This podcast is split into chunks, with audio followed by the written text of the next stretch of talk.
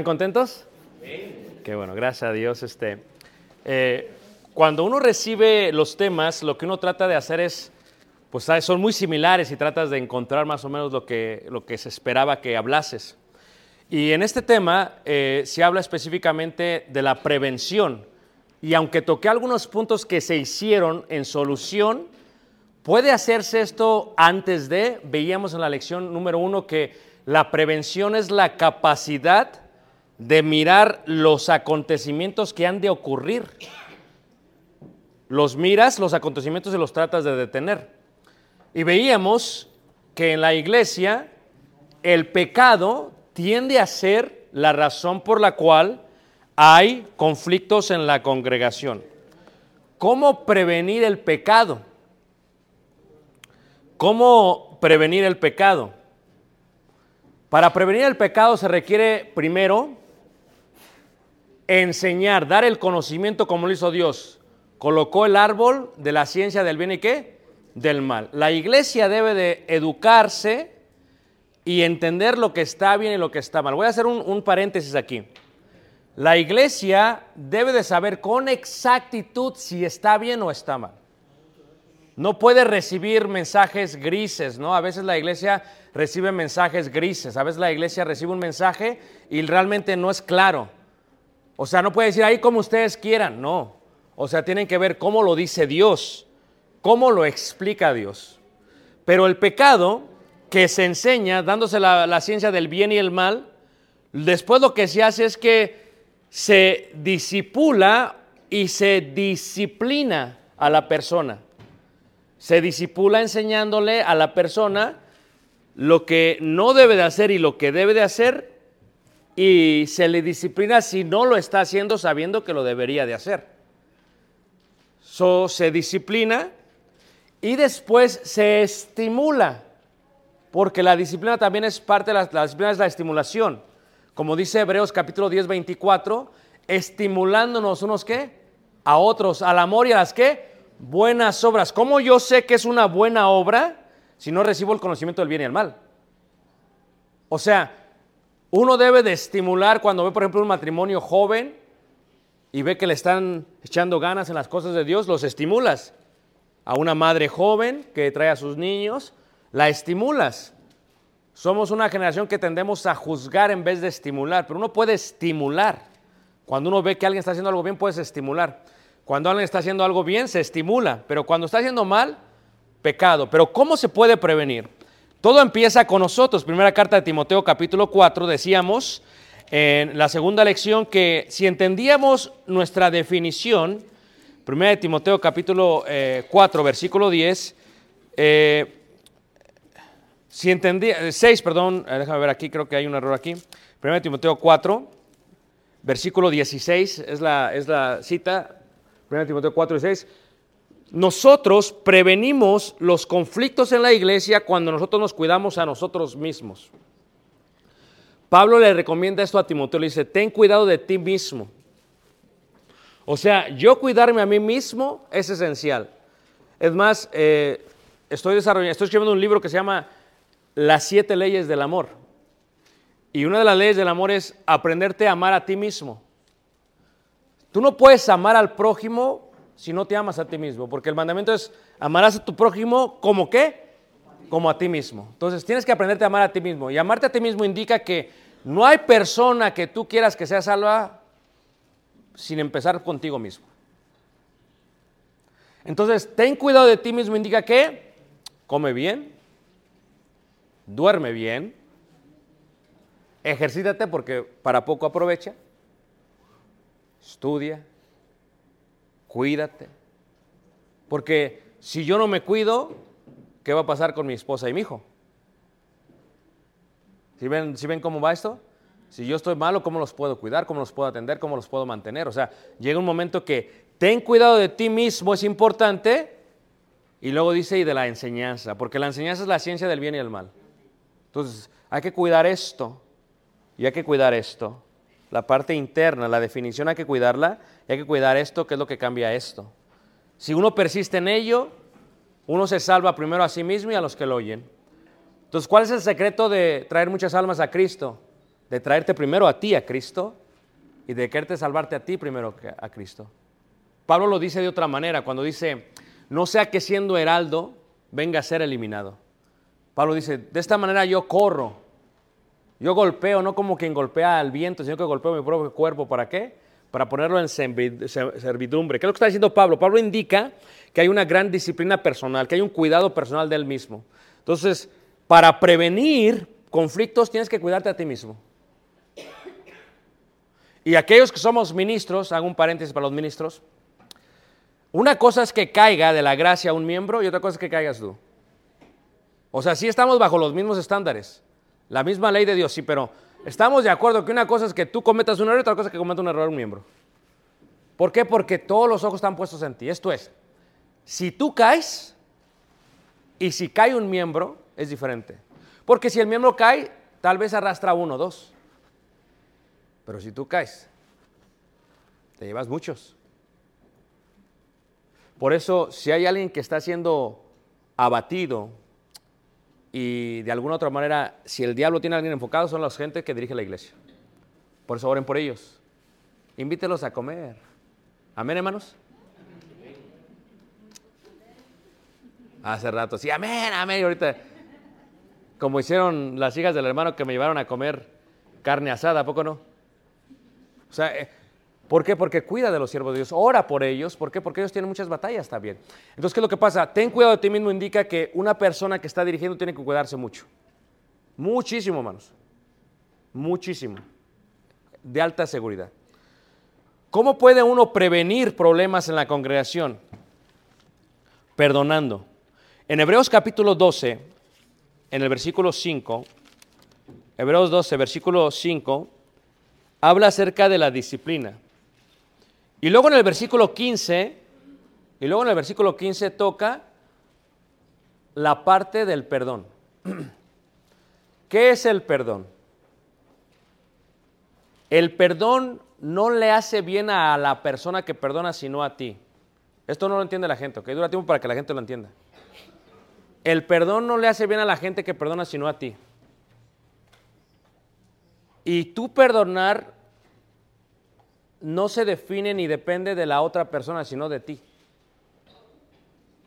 Sino de ti. Eh, hablaba con un joven que tenía un matrimonio joven, su niña y él, y su padre les hizo la vida de cuadritos. Y el hermano, mientras platicábamos en su negocio, se empezó a llorar, empezó a llorar. y pude percibir el gran dolor que tenía. Y en sus lágrimas me estaba contando, me dice, no hermano, pero yo ya perdoné a mi padre, yo ya per-", pero hablaba con un coraje, yo ya perdoné a mi padre, no sé qué. Y, le agarré el hombro y, casi llorando con él, digo, ¿sabes qué? Eh, ¿Me permite decirte algo? Como un padre a un hijo. Dice, claro, hermano, claro, claro que sí, hermano, dígame. Digo, es que no has perdonado a tu padre. No, es no, es que no lo has perdonado. Porque si lo hubieras perdonado, tendrías este dolor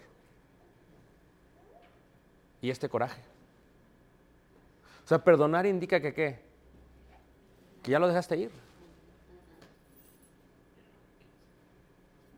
Que ya lo dejaste, o sea, el perdón, dice ahí en Hebreos 12, versículo 15, dice, mirad bien, leeré desde el versículo 14, dice ahí, "Mm, seguid la paz con todos y la santidad sin la cual nadie verá a quién, al Señor.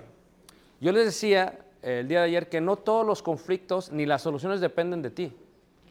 O sea, hay veces tú puedes solucionar el conflicto, no quiere decir que la otra persona lo solucionó contigo. Y es claro Pablo, y es claro aquí el Espíritu Santo. Pablo lo dice de otra manera, en cuanto dependa de vosotros está bien con todos. O sea, tú perdónalos. No, hermano, pero tú es que esto te, conviene a ti, no a ellos.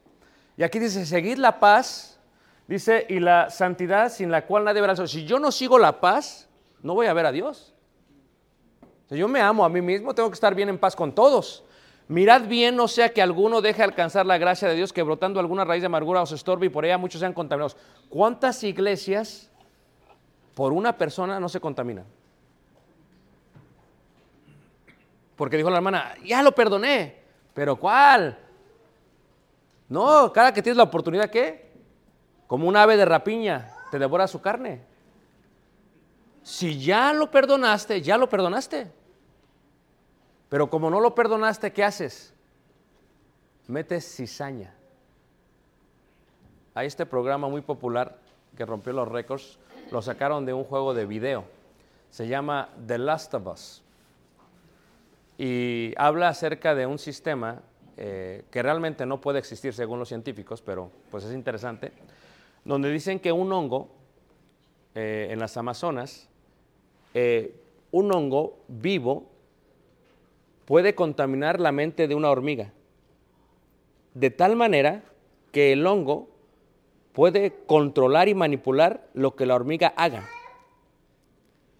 Y al hongo le conviene que la hormiga esté viva para que se la vaya comiendo poco a poco, poco a poco, hasta que se la come toda. Una vez que se la ha comido el hongo, pasa a otra hormiga. Y así sucesivamente. No se asusten, hermanos, ¿ok? No es posible esto, dicen entre los seres humanos. ¿Ok? Pero el hongo manipula para sobrevivir. Cuando alguien contamina la mente de alguien más, esa información puede dominar las acciones de esa otra persona. Y a veces la gente te ve con un coraje y a veces te ven con coraje porque creyeron en la mentira.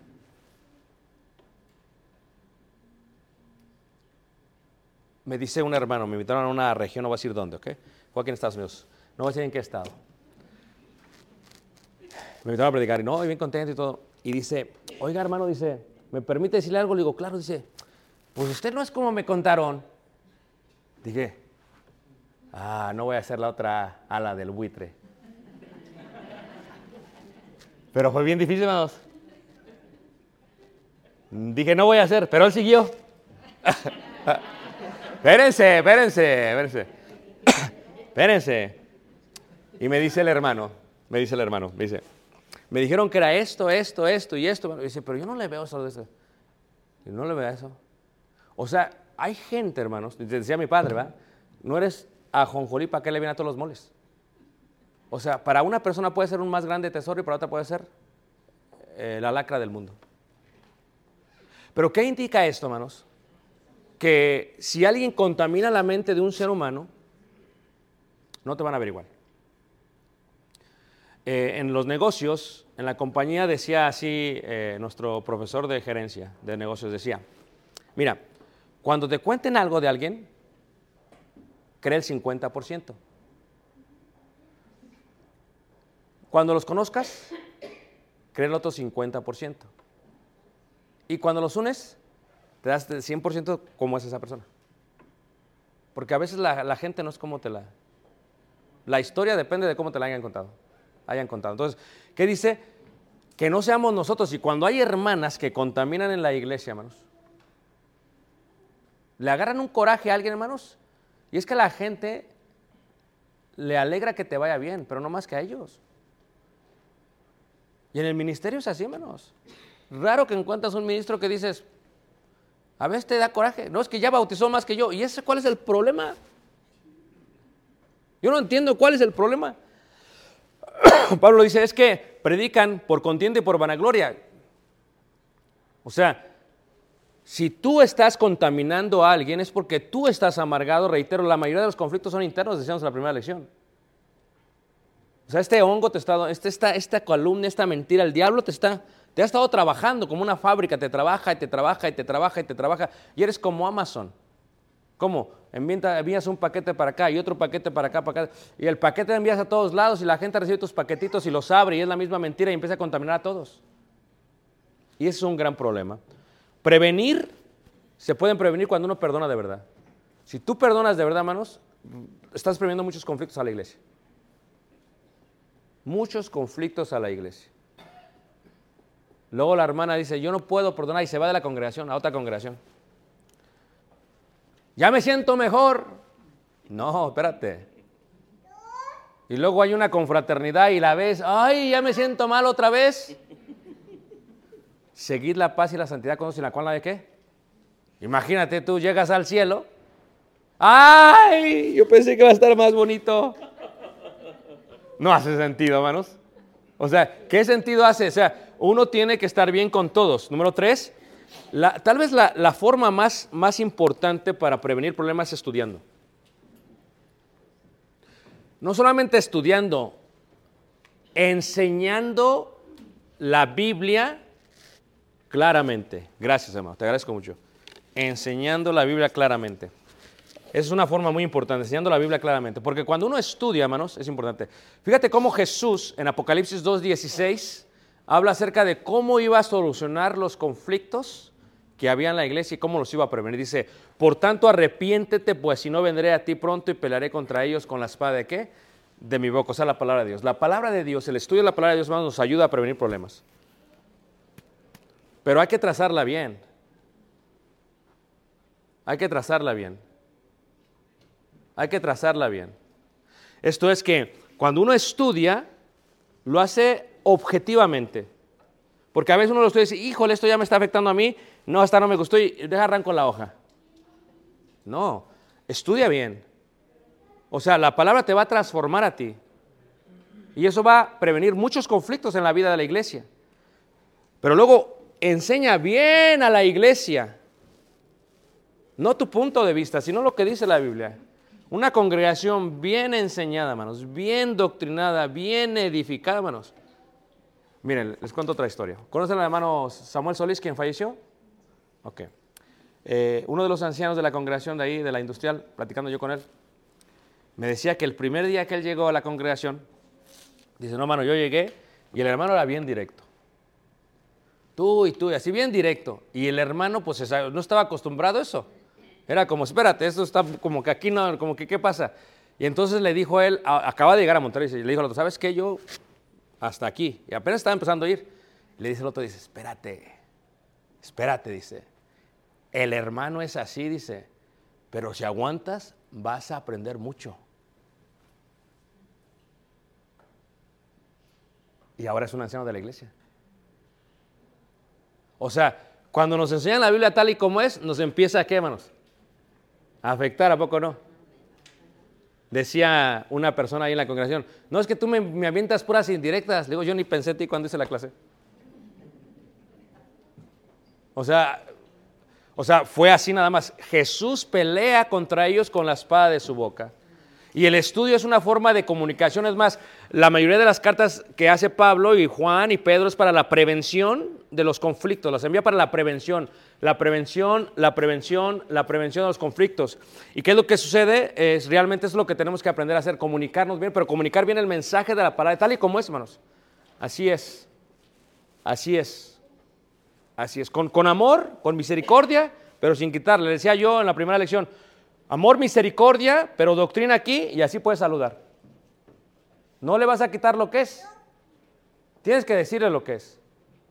O ¿a quién le gusta al doctor que cuando vas al doctor, dígame lo que tengo?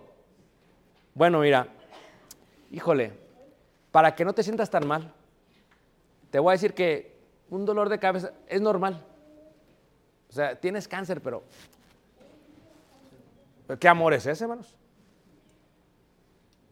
Y quien predica, quien enseña, debe de decir las cosas como son.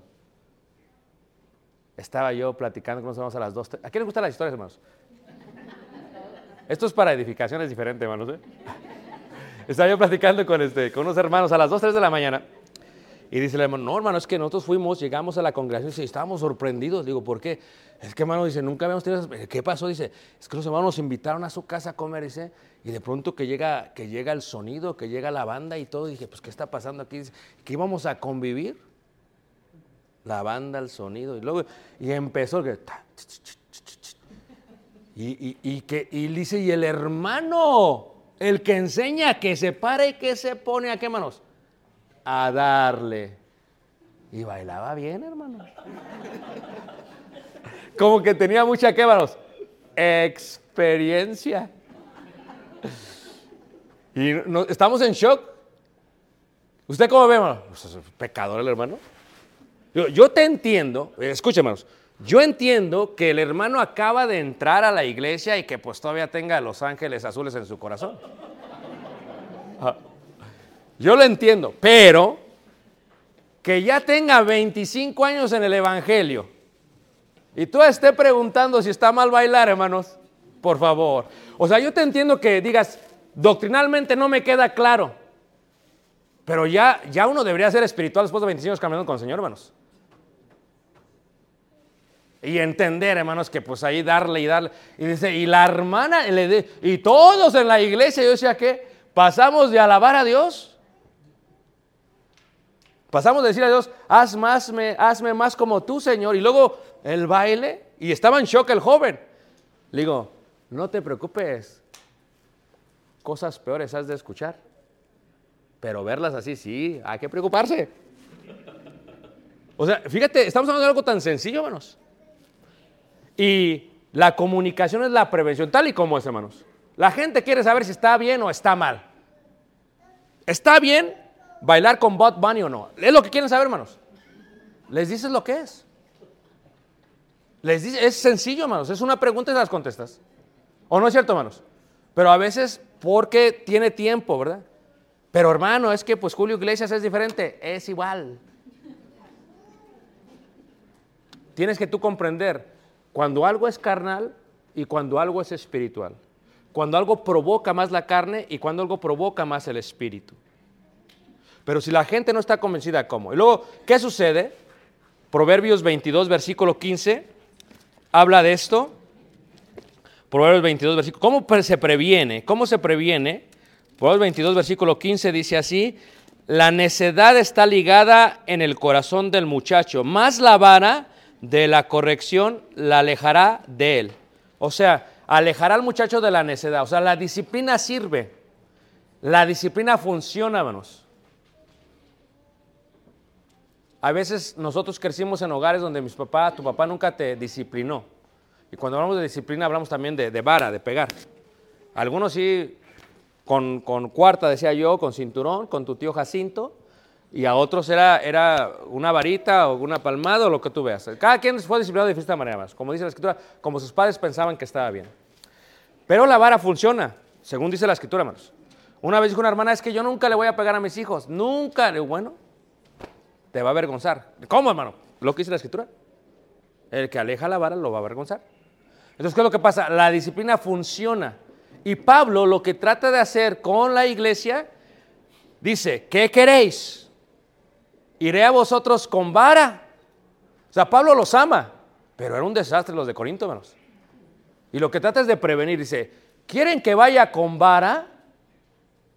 Saben que los judíos en las sinagogas, hermanos, azotaban 40 veces menos una.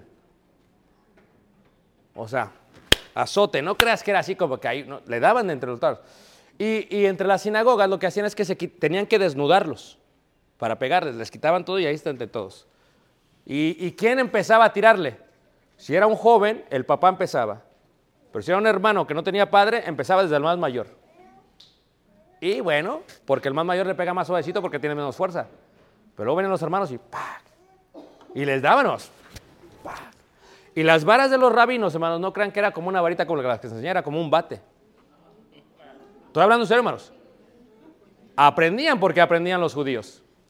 Yo digo, qué buena idea, ¿a poco no? ¿Cómo me gustaría a veces? Hay que regresarnos a la sinagoga nada más para practicar eso. Porque a veces unos hermanos se merecen unas buenas tundas, hermanos. ¿O no es cierto, hermanos? Y Pablo les dice a la iglesia en Corinto, ¿qué quieres? O sea, tú dime, ¿quieres que vaya con vara o con amor y espíritu de mansedumbre? ¿Quién decide, hermanos? ¿Quién decide eso? Uno mismo. Uno mismo decide, hermanos. O sea, como hijo, le hablo a los adolescentes, o sea, si no quieres problemas con tu mamá y tu papá, pórtate bien. Pórtate bien. Si te portas bien, tu padre no te va, te va a dar todo lo que quieres. Amén, hermanos. Pero sales con la desobediencia. No, que el TikTok y no. Que el TikTok, el tuk-tuk, el tok-tok, pues no. No que esté mal el TikTok, pero que posiblemente el influencer del TikTok te está influenciando a hacer algo malo. Al final del día, la disciplina funcionaba. Y finalmente, ¿cómo se previene? Regresamos al punto de las juntas. La iglesia tiene que juntarse constantemente para prevenir conflictos. Y uno tiene que ser humildes para eso. Dices, tú es que a mí no me gusta el color gris, hermano. Sí, pero no se trata del color, sino del amor a la iglesia. Dice la hermana, no, no, es que aquí en esta cocina entran solamente mis cazuelas. Ninguna otra cazuela entra, porque hay hermanas que se hacen caciques de las cocinas. ¿De veras? No, no, no, no, no, aquí nadie cocina. Yo le pongo la sal a las cosas, mira. Solamente yo puedo, dice. Oye, fíjate cómo la hermana, hermanos, manipula y controla. Y cuando finalmente no le toca, está comiendo.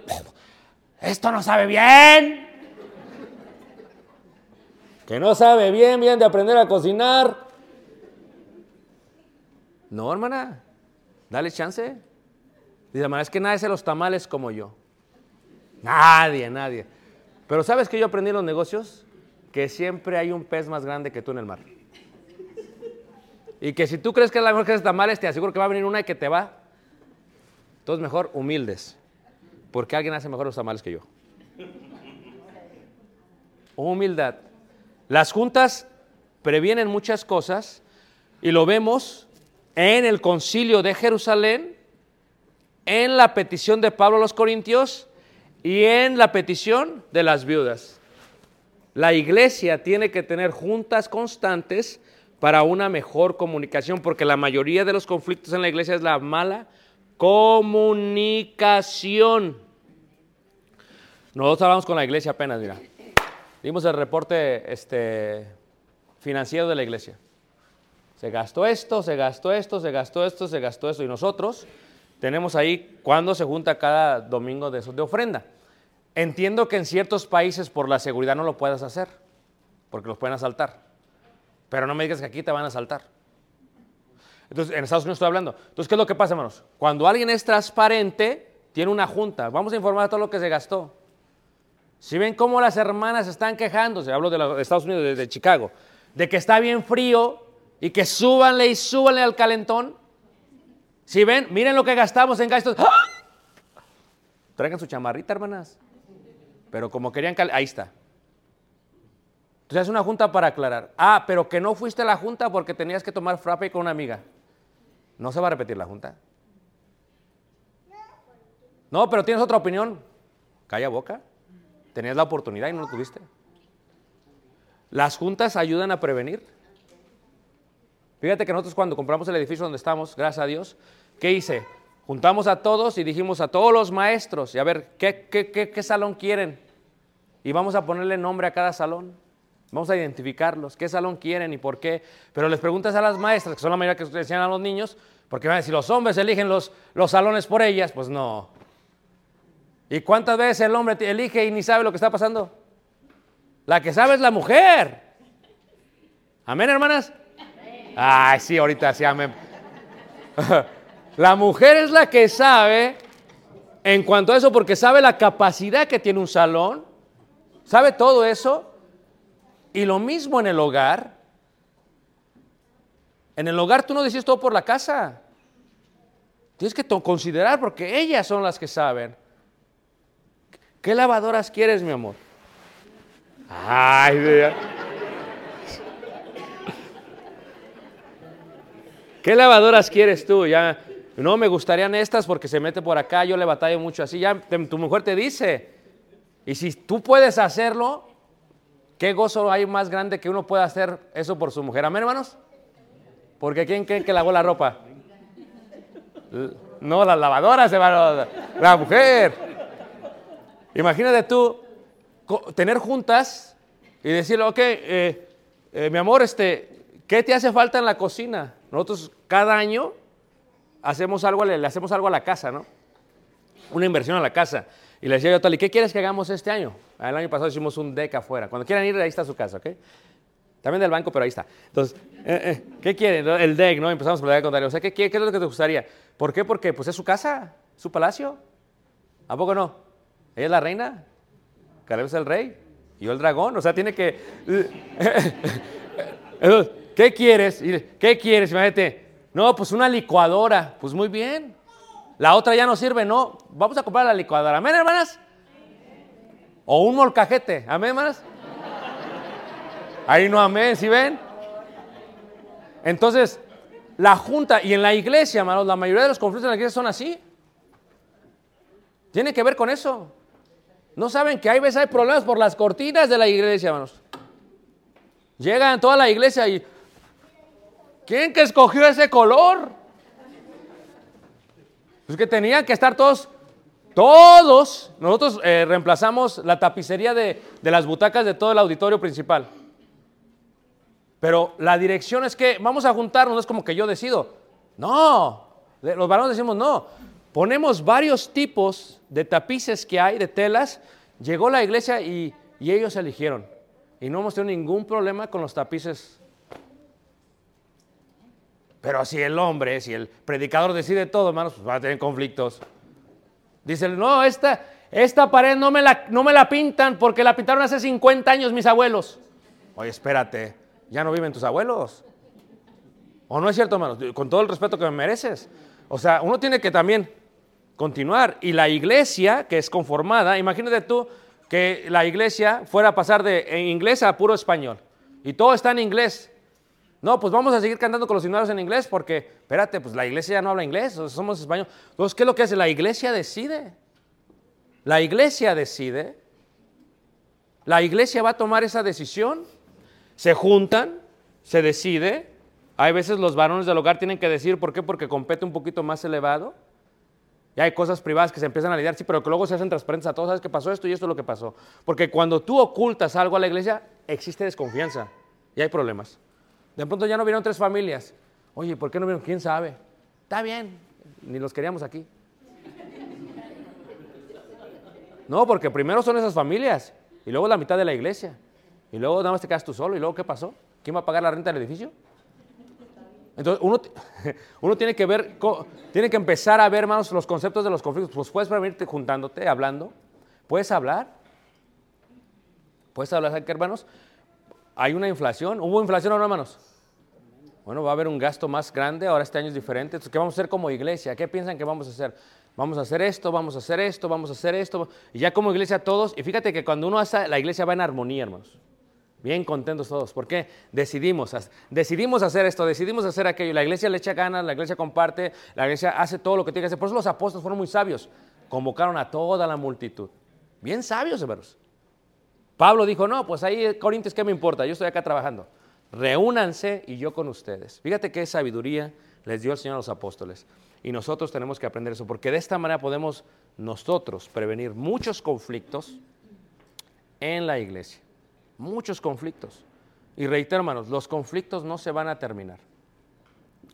Siempre van a estar ahí. No los puedes eliminar. Es más, los conflictos nos forman como seres humanos, como personas, y son buenos para nosotros. Si puedes prevenir algunos, bien. Pero, ¿qué tal si no previenes ninguno? Pues mal. Entonces uno tiene que ser muy sabio. Orar, orarle a Dios. Pero si me regreso a todas las clases y reiteraba, toda- todas las clases, estas nueve clases se van a colocar en orden en una lista de reproducción y las pueden ver después o, o compartirla con gente si creen que serán de beneficio de edificación. La primera clase para mí y la tercera fue la más importante, porque las clases hablaban de qué? De definirnos a nosotros mismos. Eso es lo más importante de los conflictos, hermanos. Si tú sabes quién eres, si tú sabes qué crees, si tú sabes qué aspiras, va a ser tan bonito para la iglesia, para tu familia, para las relaciones que tienes externas. Eso es lo que arreglas primero. Si tú arreglas eso, hermanos, todo va a estar bien. ¿Por qué? Porque el gozo se puede aparentar por un tiempo, pero no por toda la vida. Eventualmente quien está aparentando se le cae la máscara de hipócrita. Cuando es real, y es lo que tú quieres, que tu vida sea real, que tu vida sea totalmente genuina, cuando la conectas, entonces no va a haber ningún problema. Cuando la gente te conozca, va a conocerte a ti, tal y como eres. Tal y como eres. Con los hijos, con las doncellas, con los jóvenes, le digo, es que le caí bien, es que no tienes que aparentar nada, sé cómo eres. Y alguien te va a amar como tú eres, no por tu apariencia, porque si te ama por tu apariencia, ten cuidado, porque cuando se caiga, te va a aborrecer. Pero si eres quien eres, va a estar todo muy bien. Yo los amo mucho en el nombre del Señor. Oré mucho antes de estar con ustedes. Voy a seguir orando por ustedes. Sabemos que tenemos eh, una gran tarea por hacer. Si somos nosotros los conflictivos, tenemos que cambiar. Si hay ciertos hábitos que tenemos, tenemos que erradicar. Y sobre todo, si no nos hemos definido, tenemos que llegar a conocernos a nosotros mismos para poderle resolver el problema a muchos de nuestros seres queridos.